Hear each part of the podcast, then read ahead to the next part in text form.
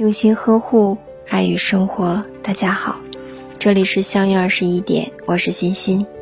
今晚和大家分享的文章是：如果有一天我不发朋友圈了。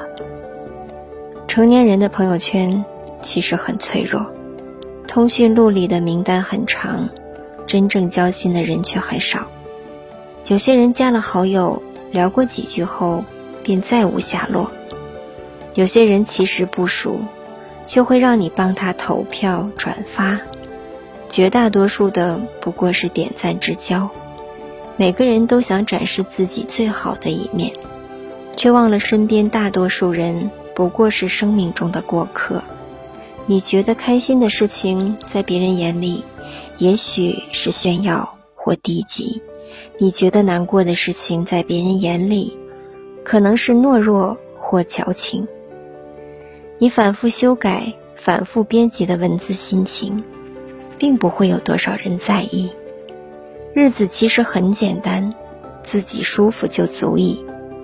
如果有一天突然不发朋友圈了，一定是喜怒哀乐都有了诉说对象。如果有一天突然不发朋友圈了，一定是有了比抒发感情更重要的事情。不发朋友圈不是过得不好。更不是消失了，而是学会了不动声色的在世界某个角落过好自己的生活。世界是自己的，与他人毫无关系。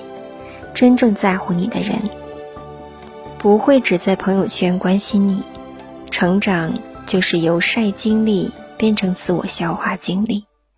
你不必在朋友圈过得很好，你真的过得很好才重要。